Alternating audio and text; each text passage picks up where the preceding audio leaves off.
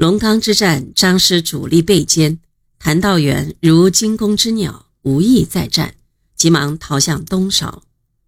毛泽东、朱德于一九三一年一月二日下令全军乘胜追击谭师，我军追至东韶，将谭师合围，激战半日，谭师被歼过半，敌人争相逃命，溃不成军。谭道源不得已，只好令残部分别向南丰、洛口、抚州三个方向溃逃。龙冈、东少两役后，敌围剿军各部害怕被歼，纷纷后退。蒋介石对中央苏区的第一次围剿遭到可耻的失败。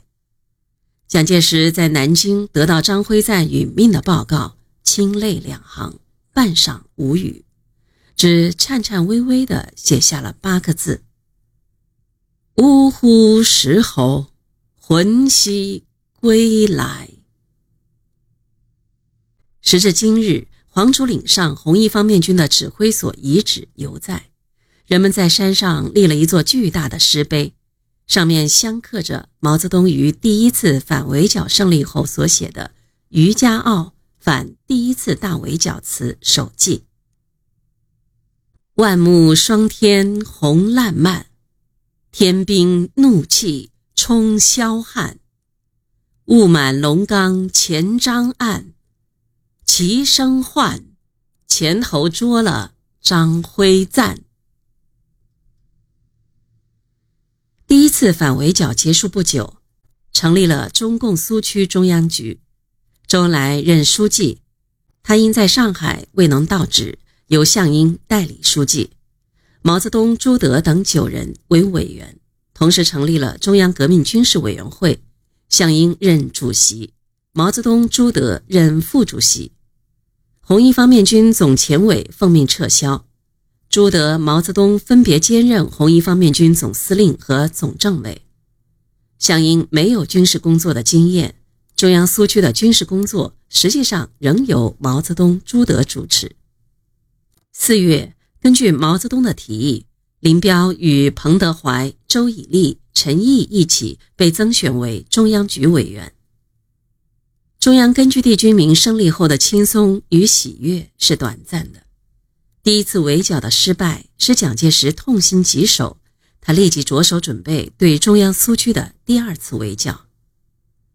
他任命军政部长何应钦兼任南昌行营主任。调集二十万人的兵力，于一九三一年三月下旬集结完毕，四月初开始向苏区前进。这一次，敌人实行的是稳扎稳打、步步为营、紧缩包围的战略，以宁都为目标，再从吉安到建宁东西八百里长的战线上，分四路向根据地大举进攻。这时，苏区中央局在采取什么样的战略方针上，却迟迟未能做出决断。在中央局几次讨论战略方针的会议，包括四月十七日在宁都清塘召开的中央局扩大会议继续会议上，各种意见纷纷亮相。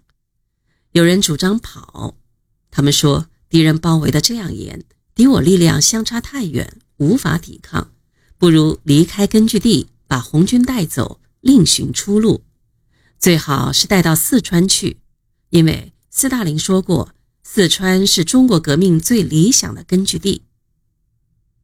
也有人主张分兵退敌，以为分散兵力，一可以使敌人的包围落空，二可以转移目标，把敌人引走。毛泽东坚决不同意跑的方针，也不同意分兵退敌。他反对离开根据地，主张集中兵力就地打仗，粉碎敌人的围剿。